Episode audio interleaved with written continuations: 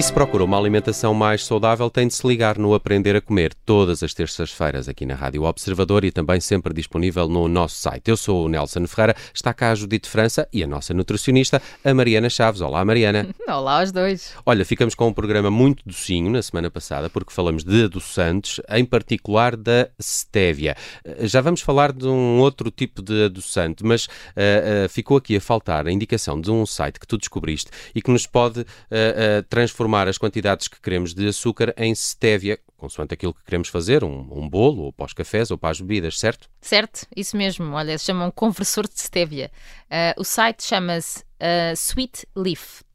Uh, sweetleaf.com. Basicamente aqui nós temos uma tabela ótima em que no início temos, por exemplo, se queremos substituir uma colher de sopa de açúcar por uh, stevia, Claro, estamos a falar de stevia puro. Se forem gotas, são 5 gotas. Se forem extrato, porque muitas vezes podemos comprar e conseguir ver lá no pó Uh, qual é a quantidade de extrato, seria 20 mg de extrato. Ou seja, isto é uh, importante uh, em termos práticos, ou seja, é preciso ter o stevia connosco e a seguir ver, ok, então já que eu, esta receita tem, tem açúcar apenas, eu vou tentar transformá-la. Eu achei isto bastante útil, vou é tentar é usar também. Olha, mas hoje falamos de eritritol. Consegui dizer bem, estou orgulhoso. Uh, eritritol. aquela coisa sim. do Herman, do tranatranita. Sim, a mim faz-me lembrar uma, uma, região qualquer na fronteira da Alemanha com a Áustria. Com a Eritreia, não. Sim, também podia ser. O que é que é o eritro, eritritol? Isto é o que faz fazer uma rubrica com, com gente muito erudita. Sim, sim. Então vamos lá. Já ah, tivemos agora com o Martim Sousa Tavares no Encontro com a Beleza, viemos, não é? Música Pronto. clássica. Agora claro. viemos à terra com, com o nutricionista. então, uh, eritritol é também um adoçante e é um adoçante natural. Ele acaba em ol, verdade? Então é da família dos polióis. O que é isto? Há uma família de adoçantes naturais que acabam todos em óleo e que são normalmente mais fermentáveis. Eu vou aqui dizer alguns nomes porquê? Porque às vezes nós olhamos para os rótulos e vemos lá, ok, tem poliol, não fazemos nem ideia do que é, não é? Muitas vezes as pessoas perguntam, mas isto é adoçante ou não? Isto não é açúcar, é adoçante. Uh, mas uh, é um adoçante que é fermentável. São os manitol, sorbitol, xilitol, maltitol, isomalte. Este aqui é que acaba um bocadinho diferente. Então o eritritol realmente é, uh, faz parte desta família. Vou-vos explicar um bocadinho como é que ele se faz, que eu acho que, que assim nós temos uma percepção mais real do porquê que dizemos que é natural. Portanto, ele é feito a partir da extração de açúcares de vegetais e fruta, como uvas, melões, peras, um, como milho, do amido do milho, um, e depois, ao extrair este açúcar, mistura-se com água e promove-se a fermentação. A fermentação, como nós também fazemos para produzir o álcool da cerveja, certo? Uhum. Só que aqui é outro álcool, é o álcool de açúcar, este poliol. Uh, depois é filtrado, cristalizado e temos em pó, em grânulos. Tem zero calorias, zero índice glicémico, ou seja, não altera a glicemia no nosso sangue. Bom para os diabéticos, então. Exatamente. E não altera a insulina também, a dita hormona que nós produzimos sempre que temos um aumento da glicemia. Isso é bom para os picos de fome. Exatamente. Tirando os cravings, os picos de fome, também nos uh, reduz a probabilidade de, de, inflamação. Lá estou eu a ir buscar a palavra, mas é verdade. Com mais insulina, mais inflamação. Se adoça sem aumentar a nossa insulina, isso traz sempre benefícios para a nossa saúde.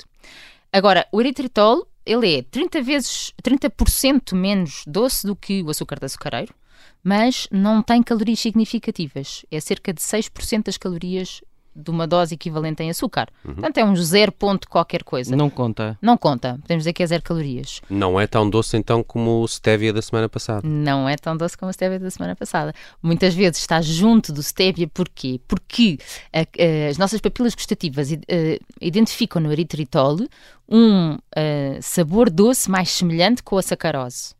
Porque no stevia temos um sabor doce, mas que às vezes é, pode ser um pouco amargo.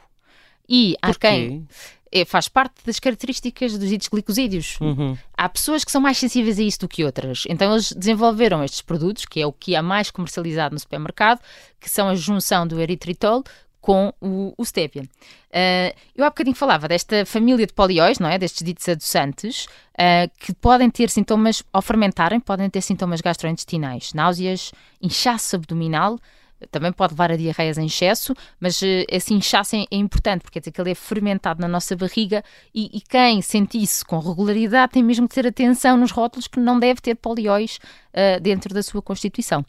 Aqui, o eritritol tem aqui um, uma exceção Ou seja, ele é um bocadinho melhor tolerado do que o resto desta família a que ele pertence. Uhum. Um... É o mais simpático da família, portanto. Exatamente, porque na verdade uh, não fermenta tanto o nosso intestino. Por isso podemos eh, considerar que ele está aqui no, no meio termo, sem dúvida. E, e hum, este, estes adoçantes eh, artificiais eh, não nos permitem sentir saciados, não é?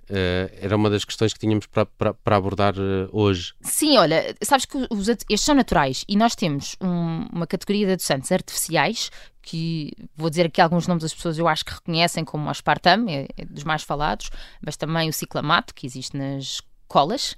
Uh, o... nas, ai, nas colas. nas escolas, certo, na cola de beber, Coca-Cola, vá, pronto. Okay. Na sacarina, na sucralose.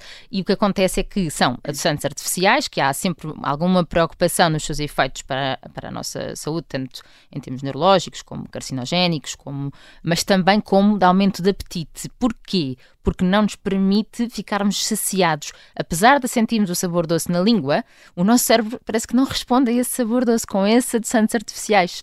Tem graça. Uhum. Ou seja, os estudos mostram que a pessoa comeu aquele, vá, chocolate com aquele adoçante artificial e sentiu o sabor doce na língua, mas na verdade o cérebro pede-lhe mais a seguir. É como se não tivesse acontecido até estimular o apetite. E o que nós uh, conseguimos verificar aqui com o eritritol é que, na verdade, ele induz a secreção destas hormonas intestinais que vão ajudar a saciar.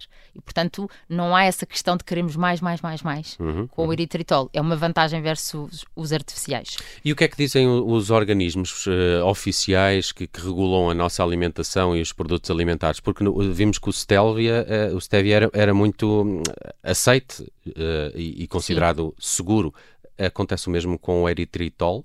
Sim, olha, o, o stevia na realidade foi mais avaliado mais tarde, não é? 2011, 2018, e aqui o eritritol, já em 2001 já tínhamos FDA a dizer que é considerado seguro. Uh, a EFSA, em 2003, vem-nos dizer que então categoriza como aditivo alimentar não adoçante. Isto já, já já é aqui uns meandros, não temos aqui a dosagem, portanto não foi definida a, a dosagem considerada segura, uh, mas o eritritol, na verdade, tem, tado, tem estado debaixo de fogo ultimamente. Porquê? Porque tem sido associado em estudos científicos com a possibilidade de aumento de produção de coágulos sanguíneos, ou seja, uhum. de risco de trombose e de eventos cardiovasculares. Portanto, isto são estudos agora de 2023. Uh, houve dois grandes estudos com 2.900 pessoas, Estados Unidos e Europa, a mostrar uma correlação, então, uh, com este possível risco de eventos cardiovasculares e aumento da formação de coágulos sanguíneos e, portanto, claro que é necessária mais investigação, não é? Para termos a certeza de que há estes possíveis efeitos secundários, que a ciência é feita disto põe-se uma hipótese, há possibilidade aqui de um aumento de risco, mas temos que verificar se é mesmo assim. Portanto, uh, aqui é que eu acho que é a grande diferença entre o stevia e o eritritol, é que no stevia pelo menos até à data, não nos surgiu absolutamente nada destes mas temas. quimicamente temos mais uh, Sacia, não sei se é saciedade que se pode dizer. É... Sim, olha, nós conseguimos essa saciedade com os dois, na verdade. É uma questão mais de diferença de sabor nas papilas gustativas, eu diria. E lá uh, está, isso também depende da sensibilidade de cada um, de não é? cada um, sem dúvida. Bem, até agora o Stevia parece mais simpático do que Stevia o eritritol. Está a ganhar, está na frente. Eh, mas vamos continuar a fazer programas sobre adoçantes com a Mariana Chaves. Eh, de resto, eh, para a semana vamos falar do agave, que é, que é o que eu conheço melhor. Também. E, e, já vamos saber se em, em, que lugar fica no nosso top de adoçantes é naturais. É também, não é? Tem essa ideia. Vamos deixar para a semana. Ah, fazer o teasing para o próximo episódio do Aprender a Comer. É sempre às terças-feiras na tarde em direto aqui da Rádio Observador. Mariana Chaves, voltamos a falar-nos hoje a uma semana. Até lá. Até lá, obrigada.